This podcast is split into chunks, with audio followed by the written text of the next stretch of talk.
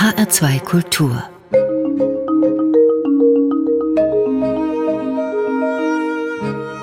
Doppelkopf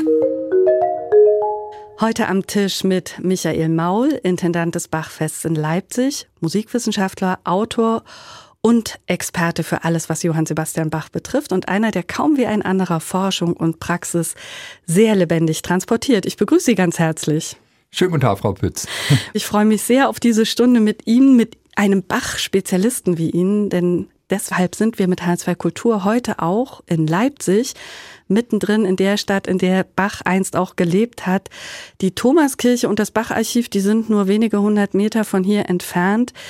Michael Maul, denken Sie manchmal, Mensch, ich gehe hier die Wege durch die Stadt, die Bach auch einst gegangen ist, bin in den Kirchen, allen voran der Thomaskirche, wo er Musik gemacht hat. Überkommen Sie manchmal solche Gedanken? Ja, absolut. da haben Sie voll ins Schwarze getroffen. Es ist sogar so, ähm, meistens parke ich äh, in der Tiefgarage unter dem Augustusplatz und laufe von da dann über die Grimmaische Straße, Marktplatz Richtung Thomaskirchhof, wo die Thomaskirche das Bachdenkmal und vis-à-vis -vis unser Bacharchiv ist und denke mir oft dabei, Mensch, das ist ja genau der Weg, den auch Bach am häufigsten Leipzig gegangen ist. Und das Tolle ist, die Häuserfluchten sind eigentlich immer noch dieselben. Mhm. Also bis auf diesen Bereich zwischen Thomaskirche und Marktplatz, da hat so ein kleines Viertel äh, im Zweiten Weltkrieg zerbombt. Aber ansonsten sind die Häuserfluchten wirklich dieselben. Und es gibt doch nicht selten den Moment, wo ich dann so denke, ah, jetzt wäre eine Zeitreise wirklich gut. Und jetzt stelle ich mir die Leute hier alle mal mit Perücken vor und Bach kommt um die Ecke. Frag mich dann auch immer so ein bisschen insgeheim, fändet ihr das ist eigentlich gut, was ich mache, so als Bachforscher ihm hinterher zu schnüffeln oder nicht? Nee, also kurzum, ja, Zeitreise sehr oft. Ähm, man ist ja auch als, als, als Bach-Forscher, äh, Bach-Liebhaber, denke, da spreche ich nicht nur für mich selbst, oft auch in so einer Art Dialog Bach. Man stellt ihm ganz viele Fragen, der antwortet natürlich nicht, aber irgendwie ist man ihm sehr nahe. Was wären das denn für Fragen? Was wäre mal so eine Frage, die Sie ihm wirklich echt mal gern stellen würden? Ach, wissen Sie, da gibt es so, so viel. Ich, ich schreibe gerade ein Buch für die, für die Insel-Buchreihe tatsächlich über Bach und da gehe ich stellenweise mit ihm so in den Dialog. Mhm. Also stelle ihm ganz viele Fragen und kriege keine Antworten.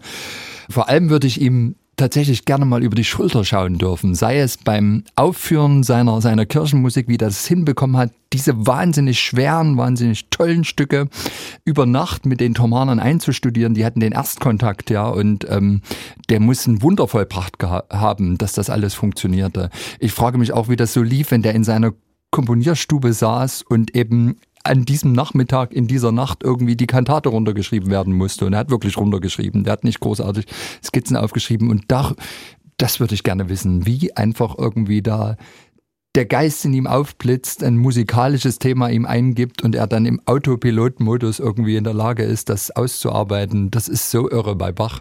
Und darüber würde ich vielleicht auch gerne mit ihm ins Gespräch kommen. Ich befürchte nur, vielleicht wäre Bach gar nicht unbedingt verbal so gut in der Lage zu, gewesen zu erklären, was er da tut. Sein Medium war die Musik.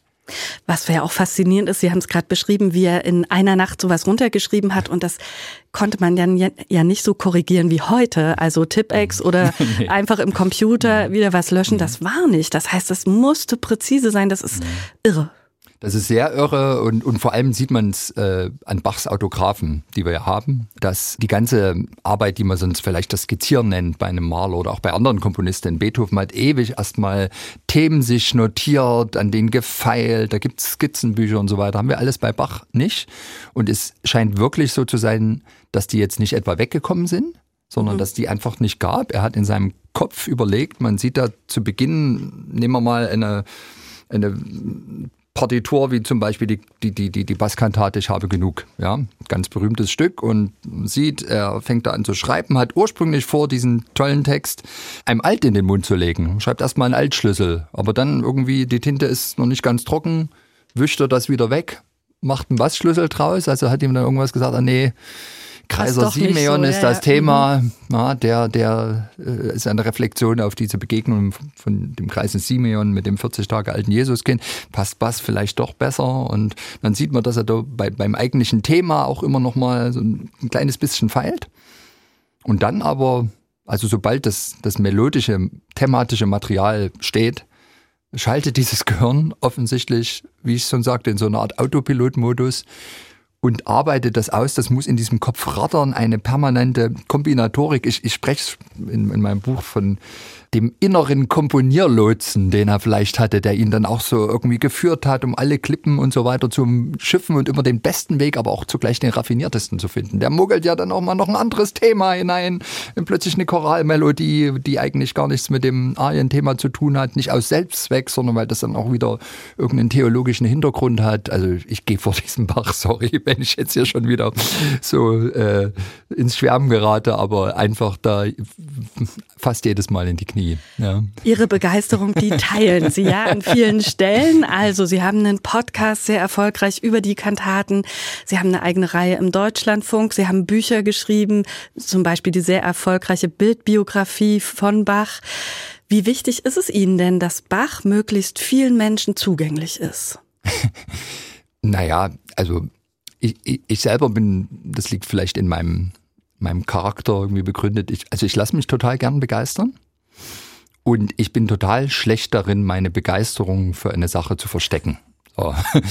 Das ist bei Musikwissenschaftlern unterschiedlich stark ausgeprägt. ausgeprägt ja. Und also ich habe mich einfach, also schon in jungen Jahren in, in Bachs Musik verliebt und habe versucht, sie mir zu erschließen. Ich sage auch ganz ehrlich, ähm, bin mir sicher, ich, ich begreife immer noch nicht die ganze Schönheit, die da und auch die Kunsthaftigkeit, die da in so einem Stück drinsteckt. Sie haben ja noch viele Jahre vor sich, um da ein Stückchen näher ranzukommen. Ja, und, und trotzdem, ich meine, der Bach ist uns immer voraus. Wir können nur hinterher häscheln.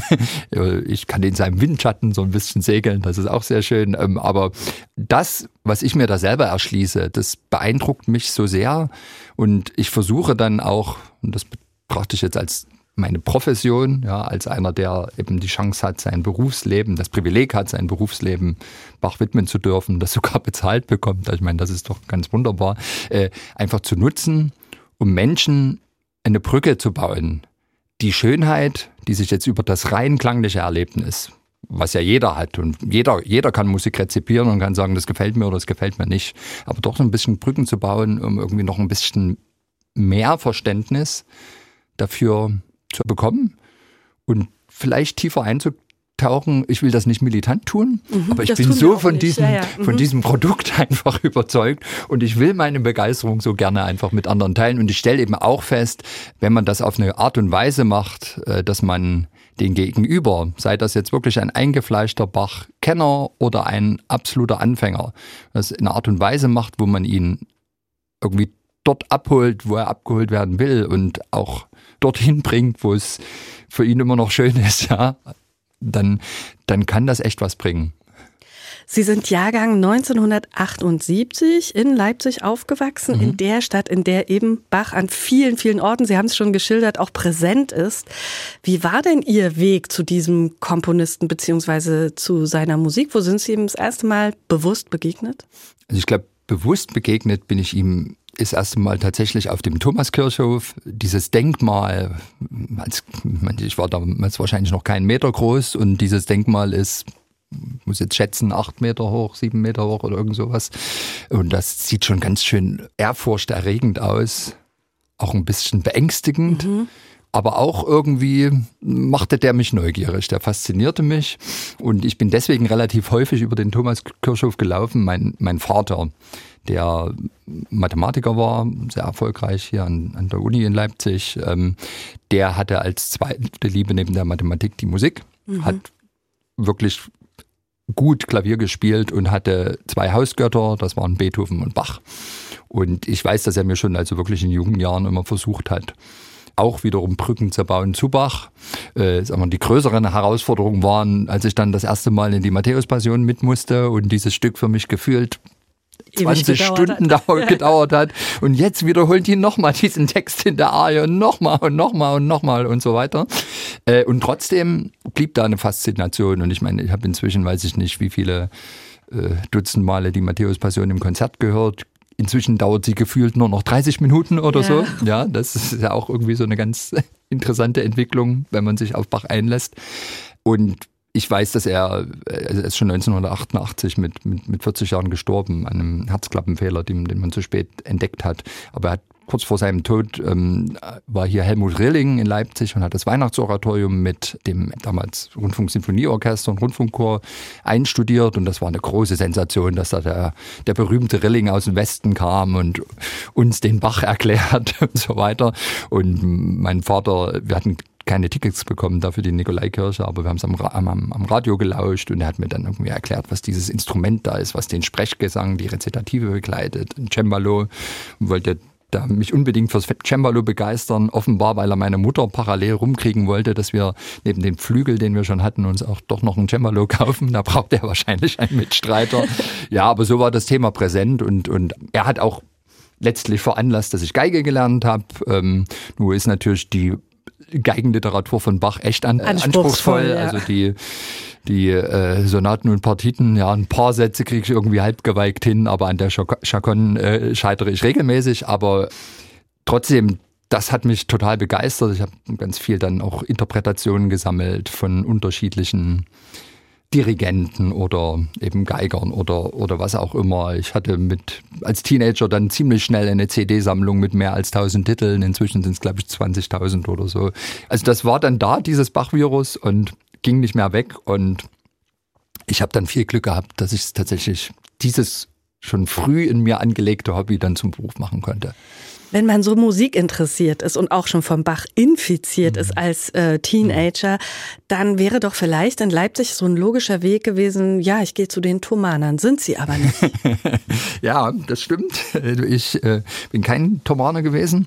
Äh, tatsächlich ähm, verbindet mich mit den Thomanern vor allem erstmal ein traumatisches Erlebnis. Oh. Also in meinen Kindergartenzeiten hatte ich äh, in dem Vorort von, von Leipzig groß geworden in Engelsdorf. Meinen engsten Freund, der hieß auch Michael, mit dem habe ich wirklich Pferde gestohlen und wir haben jeden Quatsch miteinander gemacht und saßen dann auch in der Schule nebeneinander und haben einfach tolle Erlebnisse gehabt. Und der war, ich weiß gar nicht mehr genau, war das in der zweiten oder der dritten Klasse, von einem Tag auf dem, den anderen weg, weil er Thomaner wurde. Oh. So, das muss 1987, 88 muss das gewesen sein. Und ich habe ihn dann plötzlich, was weiß ich, aller, aller drei, vier Monate mal gesehen. Mhm. Und da wurde, war der so komisch geworden und fing an zu erzählen, oh, ich komme gerade aus Japan wieder, ich komme gerade hier aus der BRD wieder. Und wissen Sie, das waren ja damals wirklich ferne Länder. Mhm. Ja, und dann klimperte er mit seinem Westgeld und holte seine Matchbox raus und so weiter. Und da dachte ich, was für ein verdammter Chor, der hier mir meinen meinen besten Freund weggenommen hat und den jetzt auch noch so komisch macht. Ja. Okay. Und das hat bei mir lange gedauert, um im Grunde dieses erstmal gestörte Verhältnis äh, mit dem Thomaner Chor wieder zu kitten. Das ist letztlich dadurch gelungen. Ich habe dann 2012, äh, da feierten wir ja in Leipzig 800 Jahre Thomana, also Gründung des Klosters, das von Anfang an auch so eine Art Internatsschule hatte. Deswegen sagen wir auch, der Thomanerchor ist 800 Jahre alt. Und ich habe ein großes Buch geschrieben, eben über die tatsächlich ersten 600 Jahre Geschichte der Institution Thomanerchor, wollte endlich mal die Frage ähm, beantworten, die so ein bisschen ein Rätsel war, warum ist das hier ausgerechnet in Leipzig an dieser Schule passiert, dass sie eben so früh gesagt hat, sie ist ein reines musikalisches Eliteinternat, früher als alle anderen. Und das ist eine ganz faszinierende Geschichte. Ich glaube, das wäre eine andere Sendung, wenn ja. wir die jetzt ausbreiten. aber ähm, sehr spannend. Aber, aber äh, auf die Weise habe ich mich tatsächlich therapiert. Da habe übrigens diese kleine Geschichte auch da im Vorwort äh, thematisiert, habe das Buch auch dem Thomaner Chor gewidmet und seitdem und sind wir gut sind ausgesöhnt gut. und inzwischen muss ich sagen, arbeite ich wunderbar mit den Thomas Kantoren zusammen, äh, bin auch regelmäßig bei den Thomanern zu Gast halt da kleine Vorträge. Ich weiß, dass die alle meine Bildbiografie zu Bach letztes Jahr zu Weihnachten geschenkt bekommen haben. Also es ist wunderbar ausgesöhnt. In diese Zeit, äh, in der Sie in die Schule gegangen sind, da gab es noch die Mauer, Sie haben es gerade auch nochmal erwähnt. Und da gab es eine Musik, die wahrscheinlich in fast keinem Kinderzimmer gefehlt hat, auch in meinem nicht. Das war die Musik von Gerhard Schöne. Deshalb freue ich mich total, dass Sie Musik von ihm mitgebracht haben. Unvergleichliche Texte hat er geschrieben, mhm. Großartige, ja. so richtig handgemachte Musik. Was werden wir gleich hören? Ja, den, das schöne Lied Kalle Heiner Peter äh, von dem Album Kinderland. Die Platte kam, glaube ich, 1981 oder so raus. War Schön die, rot mit ja, so einer Balletttänzerin drauf, ganz herrlich. Ja. Wir hatten nur die gleiche Jugend, ganz ja, genau. offensichtlich. Genau. Und das, äh, also ich glaube, das ist tatsächlich noch vor Bach äh, die Schallplatte gewesen, die ich mir am meisten aufgelegt habe. Ich kenne die Lieder heute alle noch auswendig, die sitzen. Und was ich so besonders finde an, an diesen Liedern von, von, von Gerhard Schöne, sie sind erstmal eingänglich und so weiter, aber sie vermitteln spielerisch so viel Wichtiges, was man braucht für einen guten Wertekompass. Ja, und ich glaube, äh, wer damit sozialisiert wurde, der kann gar kein böser Mensch werden. Äh, das war auch Gerhard Schöne tatsächlich der erste Künstler, in den ich mich so richtig verliebt habe. Ich weiß, dass ich mit, mit, mit fünf oder sechs Jahren mal in einem Hörsaal in der Uni einem Konzert von ihm gelauscht hat wir kamen zu spät, dadurch waren in den, in den Stuhlreihen keine Plätze mehr da und dann durfte ich mich auf die Bühne setzen und ich saß irgendwie mehr oder Nein, weniger zu seinen Füßen. Oh. Und ich hatte sogar auch noch äh, ein kleines Geschenk für ihn dabei und ein irgendwie geschriebenen kleinen Liebesbrief. Ich weiß gar nicht mehr, ich war wirklich noch nicht in der Schule, wie, wie ich das gemacht habe. Oder hatten das meine Eltern für mich geschrieben? Ich weiß nicht mehr genau. Jedenfalls habe ich ihm das dann überreicht und er hat mir tatsächlich ein, zwei Monate später zurückgeschrieben. Ja, und äh, ganz sehr habe ich mich gefreut. Vor ein paar Jahren gab es mal eine Lesung und da sind wir uns wieder begegnet und da habe ich ihm die Geschichte erzählt und da hat er sich auch gefreut. Kalle Heiner Peter, also wirklich ein Lied, ähm, finde ich, was so schön ähm, vermittelt, dass erstens jedes Kind anders ist und auch vermeintliche Underdogs jeder so sein Talent hat und dass man aber erstmal in denen auch erkennen muss, leben, leben lassen, jedem eine Chance geben. Ich glaube, das ist auch ganz gut, wenn man das äh, in sein berufliches Leben mitbringt. Ich bin inzwischen eine, das, was man eine Führungskraft nennt. Das ist auch immer wichtig, sich das immer wieder zu vergegenwärtigen.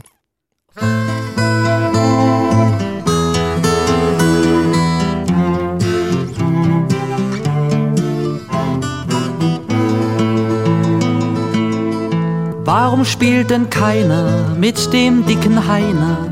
Er trifft zwar nicht alle Bälle, er ist eben nicht so schnelle Heiner. Sah letzten Winter auf dem Eis ne Möwe liegen, ging zum Tierarzt, gab ihr Futter, heute kann sie fliegen, so tierlieb ist sonst keiner, wie der dicke Heiner. Warum spottet jeder über unseren Peter? Er trägt eine kluge Brille, lacht kaum und ist meistens stille, Peter aber er kann Geige spielen und auch komponieren. Zu Weihnachten beim Klassenfest wird er es dann aufführen. Sowas kann nicht jeder, nur der stille Peter. Warum hänseln alle grad den schwachen Kalle? Er holt sich zwar selten Beulen, trotzdem sieht man ihn oft heulen, Kalle. Als einmal beim Fußballspielen doch ein Fenster krachte, rannten alle außer ihm, der es zum Glase brachte. So mutig sind nicht alle, wie der schwache Kalle.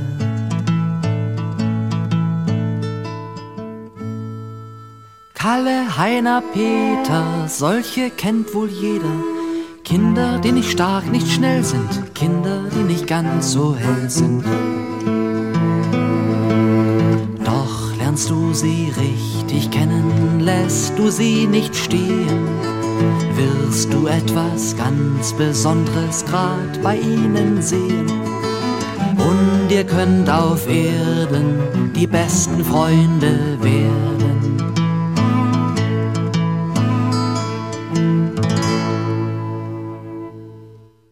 Liedermacher Gerhard Schöne mit einem seiner Kinderlied-Klassiker Kalle Heiner Peter aus seinem legendären Album Kinderland. Gibt's übrigens auch heute immer noch und eine Musik, die sich lohnt, immer noch.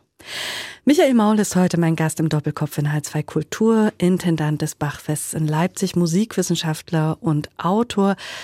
Die Musik eben, die stammt aus der Zeit vor dem Fall der Mauer. Gibt es Dinge für Sie aus dieser Zeit, die so bis heute für Sie ja markant prägend sind? Hm. Schwer zu sagen. Also ganz generell gilt ja für mich, dass ich sowas wie die, wie die Gnade der, der späten Geburt hatte. Also die, die Mauer fiel, ich war elf.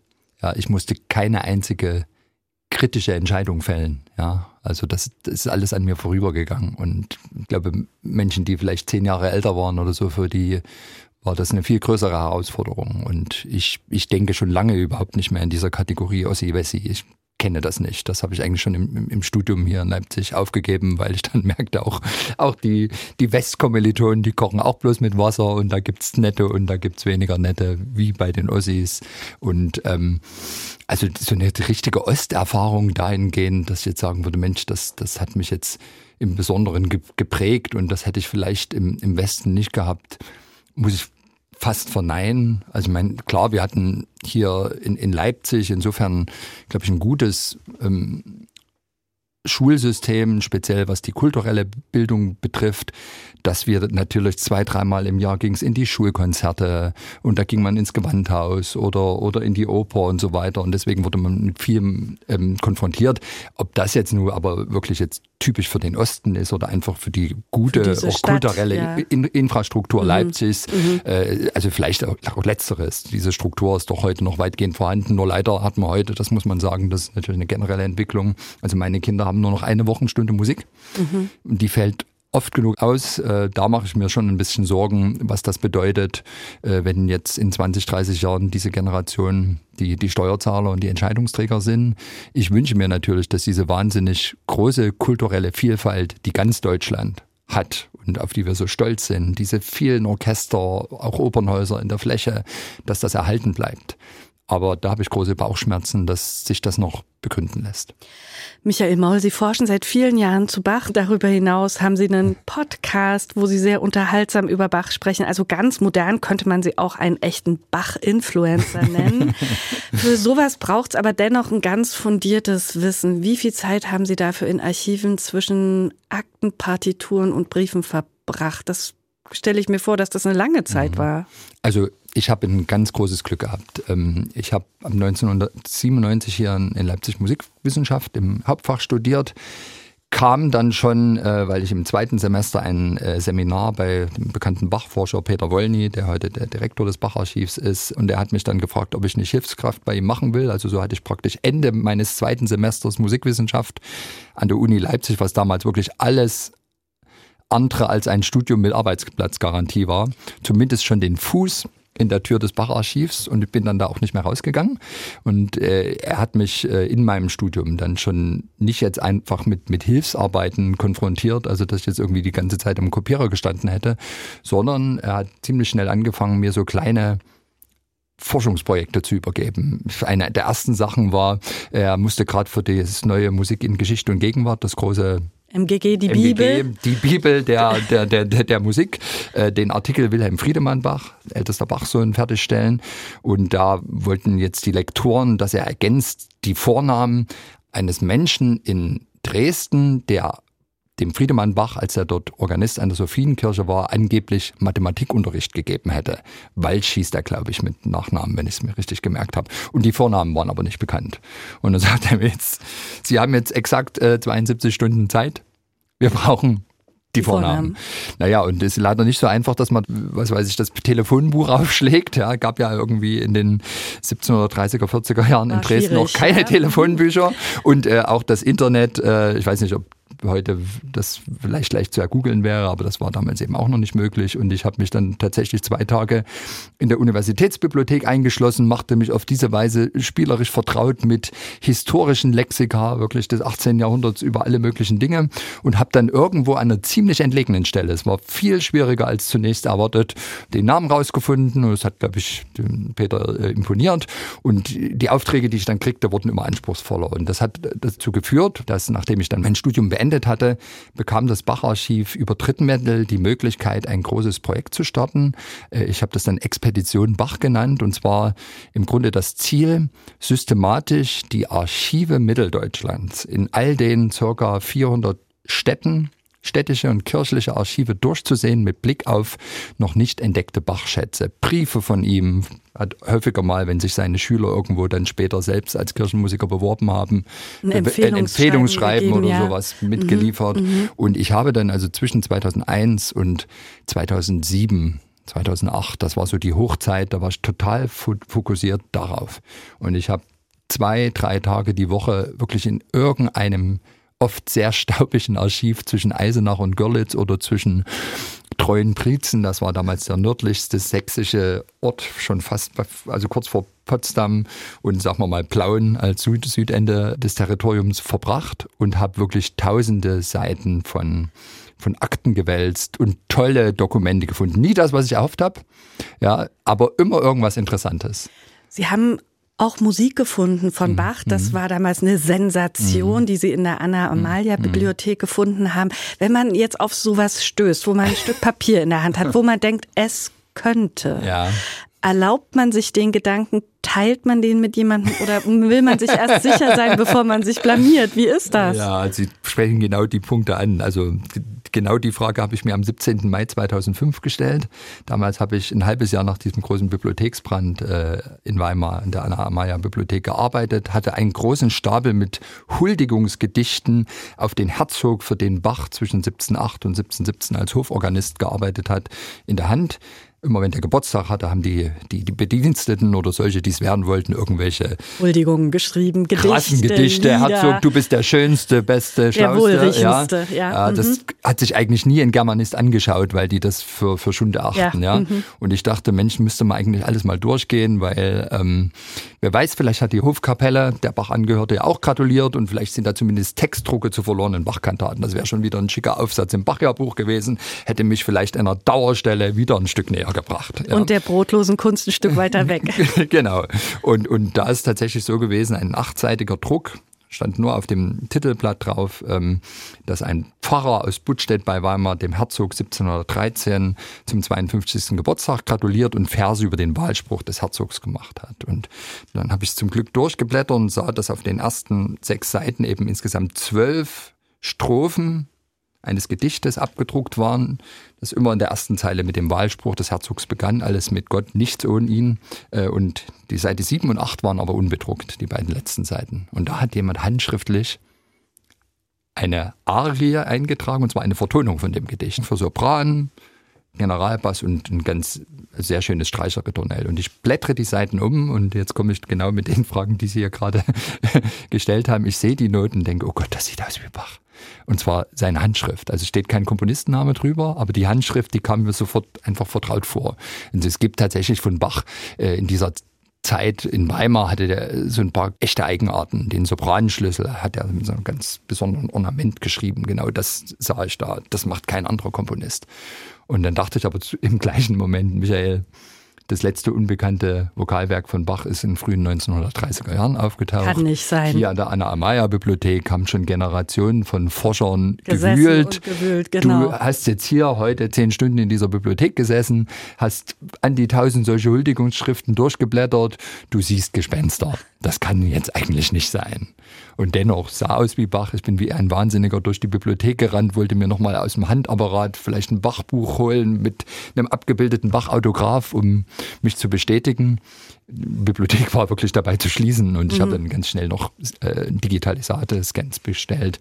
Und tatsächlich geteilt habe ich das mit dem Peter Wolny, das ist wirklich der Sch Schriftsachverständige bei Bach. Also der erkennt nicht nur Bachs Handschrift, sondern der sagt ihm gleich, das müsste eher jetzt so frühe 1730er Jahre sein oder mhm, mhm, späte 1710er Jahre und so weiter. Dem habe ich gleich an dem Abend davon erzählt, gesagt, Peter, du, also irgendwie. Wir haben da einen super Fund. Und es sah auch jetzt musikalisch doch passend aus und es würde ja passen. 1713 war Bachhof-Organist, vielleicht ist dieser Pfarrer wirklich zu ihm gegangen und gesagt, trag die Vertonung da ein, ich will das dem Herzog schenken. Hat vielleicht drei Taler dafür gekriegt oder so.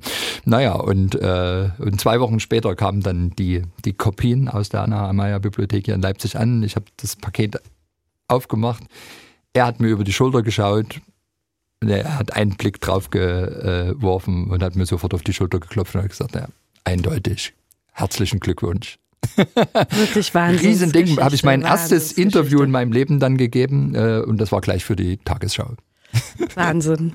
Wir haben gerade viel über Bach gesprochen. Jetzt werden wir auch Bach hören. Sie haben uns Musik mitgebracht, eine Arie aus der Kantate Es erhub sich ein Streit. Mhm. Kurz, was ist das Besondere für Sie an dieser Arie? Also viele die Bach sehr lieben, sagen, es ist der Höhepunkt der Bachschen Arienkomposition. So können Sie das bei dem mhm. großen Alfred Dürr in seinem mhm. Kantatenhandbuch nachlesen.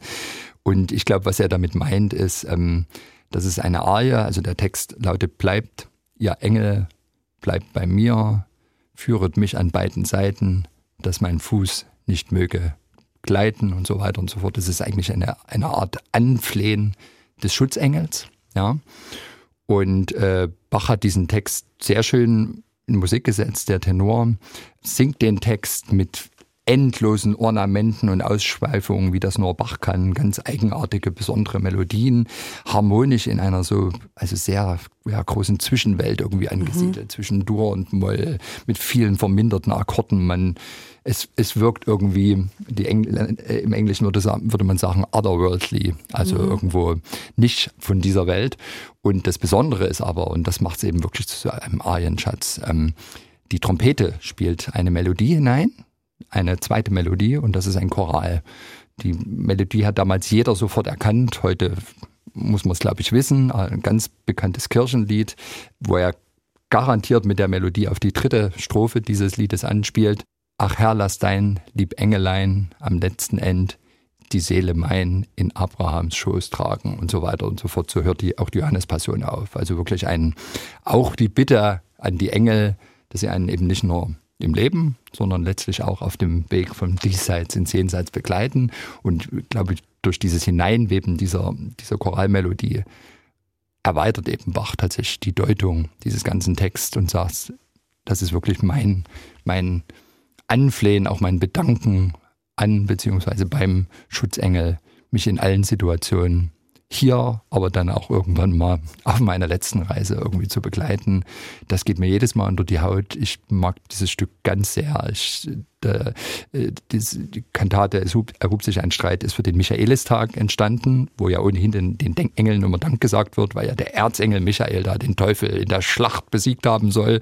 Nun ist das zugleich mein Namenstag, also danke lieber Bach.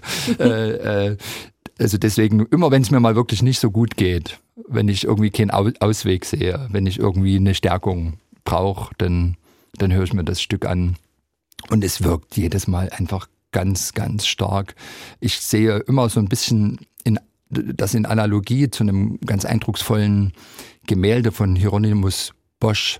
Das hängt in Venedig, wo man praktisch so einen langen Tunnel sieht, an dessen Ende ein ganz helles Licht scheint. Und in dem Tunnel sind die Engel unterwegs und tragen praktisch tote Menschen durch den Tunnel praktisch ins ewige Licht. Und irgendwo genau in dieser Welt scheint mir diese Arie angesiedelt zu sein.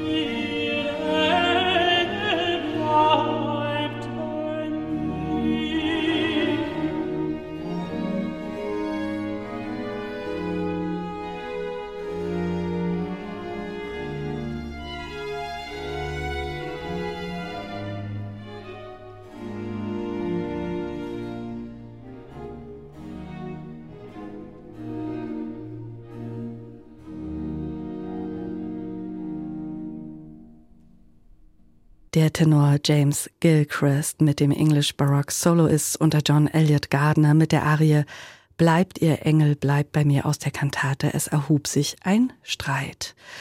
Musik, die Michael Maul heute mitgebracht hat für dieses Gespräch in HR2 Kultur. Michael Maul, seit 2018 sind Sie Intendant vom Bachfest Leipzig und als solcher nicht nur ein wichtiger Mann für die Musik, sondern 2022 wurden Sie als Persönlichkeit des Jahres haben Sie den Leipziger Tourismuspreis bekommen. Was machen Sie eigentlich, dass Menschen allein wegen Bach nach Leipzig kommen? Äh, kleine Korrektur, 22 äh, hat das Bachfest den Tourismuspreis bekommen. Ich habe es 2018 ah, schon als okay. Persönlichkeit bekommen in meiner ersten mhm. Saison. Damals waren, glaube ich, einige ganz erleichtert, dass dieses Bachfest alte Rekorde brach das war nämlich kurz vor der Abwicklung gewesen. Die Stadt Leipzig glaubte nicht mehr so richtig, dass Bach allein als Thema für ein internationales Festival reicht. Sie haben alles ein auf, besseres bewiesen. Naja, wir haben alles auf eine Karte gesetzt, mhm. mal eben 50 Prozent mehr Konzerte geplant, ohne einen Cent mehr Geld zu haben. Und am Ende hatten wir aber 65 Prozent mehr Besucher. Und äh, ich denke gern wissen das vielleicht in großen Zyklen, versuche das wirklich alles sehr an einem Motto auszurichten und äh, ich bin tatsächlich da wie die Jungfrau zum Kind gekommen. Ich hätte 2015, da war ich ein Jahr in den USA, hatte eine Gastprofessur, hätte ich noch nie gedacht, dass ich drei Jahre später eben neben dem Musikwissenschaftler, dem Bachforscher nun auch ein Kulturmanager letztlich werde.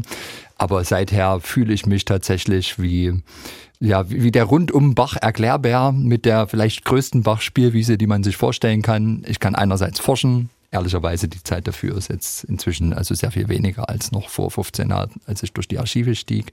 Aber ich kann eben zugleich versuchen, mein Bach jedes Jahr wieder und jedes Mal anders dem Rest der Welt zu präsentieren und all den Leuten, die Bach auch lieben und die sind wirklich rund um den Globus verteilt, werden jetzt äh, in 22 Gäste aus 51 Ländern, absoluter Rekord. Das hatte kein anderes Musikfestival äh, in Deutschland. Irgendwie so mit dem Programm zu kitzeln, dass sie gar nicht anders können als hoffentlich eben das Flugticket oder die Bahnfahrkarte zu lösen, um nach Leipzig zu pilgern. Was ist es nur ganz kurz? Was ist es, womit Sie kitzeln? naja, erstmal ganz generell kann man natürlich in Leipzig damit kitzeln, dass, ähm, dass wir hier Bach hören, genau an den Orten, wo er selber musiziert hat die Räume werden heute immer noch genutzt, Thomas Nikolaikirche. Das sind nicht die schönsten Konzerträume, man hat auch nicht die beste Sitz, aber sie haben die besten Sitze, aber man hat eine Aura da drin, das ist nicht zu begreifen. Ja. Und äh, damit kann jeder kitzeln und mein eigenes Rezept ist es dann immer noch, tatsächlich möglichst auch immer zyklisch zu denken. In 2018 haben wir diesen großen Leipziger Kantatenring, habe ich das genannt, äh, gemacht. Einem Marathon äh, aufgeführt, Gardener gegen Kokmann, gegen Suzuki, gegen Also die, die ganz großen, ja. 2021 mhm. Bachs Messias, das Leben von Jesus Christus in Bachkantaten nacherzählt. Das habe ich sogar ganz begeistert dem emeritierten Papst Benedikt geschildert, weil ich mich dessen Jesus-Biografie so ein bisschen als Vorlage bedient habe. Der hat uns dann am Ende ein ganz wunderbares Geleitwort geschrieben. Plötzlich habe ich mit einem Papstbriefe gewechselt. Ja, ich denke gerne groß, weil ich aber eben auch weiß, den Gegenstand, den wir hier verwalten dürfen, der ist groß, der ist großartig und der hat über 300 Jahre bewiesen, dass er alle geografischen, kulturellen Grenzen zu überwinden in der Lage ist. Man ist da wirklich als wie so eine Art Made im Speck und mir macht das einfach einen riesigen Spaß. Jedes Jahr wieder und jedes Jahr anders, eben zu versuchen, ein in sich schlüssiges, besonderes Programm zu liefern, eine Mischung aus natürlich erwartbaren, aber eben auch überraschenden. Und zum Glück gehen mir noch die Ideen nicht aus. Damit Sie immer genug Ideen haben, müssen Sie ja auch mal abschalten. Das weiß ich, tun Sie beim Wandern, aber Sie machen das nicht vor der eigenen Haustür. Sie fahren dafür ganz schön weit. Wo fahren Sie hin und was machen Sie da? Naja, ich habe eine große Liebe entwickelt. 2012 ist das mal passiert, als ich mein Buch über die Thomas-Schule zu Ende geschrieben habe. Da hatte ich eine Konferenz in den USA, die geht drei Tage und mir erschien das nicht sinnvoll, danach irgendwie wieder zurück zu, gleich zurückzufliegen und habe mir eine Auszeit genommen, bin im amerikanischen Southwest auf dem Colorado-Plateau wandern gegangen. Damals habe ich erstmal so die Tour, die man eigentlich üblicherweise zuerst macht, durch die großen Nationalparks, Grand Canyon, Arches, Zion, äh, äh, Capitol Reef, Monument Valley und so weiter gemacht. Und daraus wurde eine Tradition. Wann immer ich da drüben bin, versuche ich dann eben nach den dienstlichen Vorträgen hinterher da wandern zu gehen, inzwischen wirklich immer einsamer, äh, also jenseits der berühmten Plätze gehe ich mit dem Rucksack los, mit dem GPS, da wo die Wege aufhören, da fängt die Freiheit an und da hat man den Sternenhimmel und die Milchstraße wie vielleicht nirgendwo sonst, weil dort wirklich meilenweit keine Ortschaften sind. Und da kommt man auch tatsächlich zugleich tief in sich selbst rein. Das ist immer eine Reise durch, also in sich selbst. Und ich nehme mir das Privileg heraus, das in einer grandiosen Landschaft zu tun. Ich habe dort auch das Fotografieren für mich entdeckt. Endlich mal ein zweites Hobby, Hobby neben der Musik. und das tut mir total gut. Äh, ich bin jetzt im, im Oktober da das letzte Mal gewesen und bin da in, in zehn Tagen an die 300 Kilometer gewandert. Es war ganz großartig und ich bin beruflich viel in der Öffentlichkeit, stehe viel auf der Bühne, habe auch den Drang dahin, aber diesen diesen Kontrast und diese Chance so einer, einer inneren Einkehr, äh, das will ich nicht mehr missen. Und dieser Southwest hat es mir angetan. Ich glaube, es hat etwas damit zu tun. Ich fühlte mich da von Anfang an so ein bisschen wie, Mensch, das kennst du schon so lange, wie, wie, wie zu Hause. Ich glaube, das hat etwas zu tun mit unser aller Karl-May-Sozialisation. Wir sind ja alle irgendwie mit diesen Romanen aufgewachsen, hatten vielleicht diese Bilder schon vor Augen. Ich gebe zu, auf meiner Southwest-Playlists sind dann auch so Sachen wie die Winnetou-Melodien und natürlich Springsteen und Tom Waits und wie sie alle heißen. Bach funktioniert dort, ich muss es leider sagen, nicht ganz so gut. Mit roten. Vielen Dank, Michael Maul.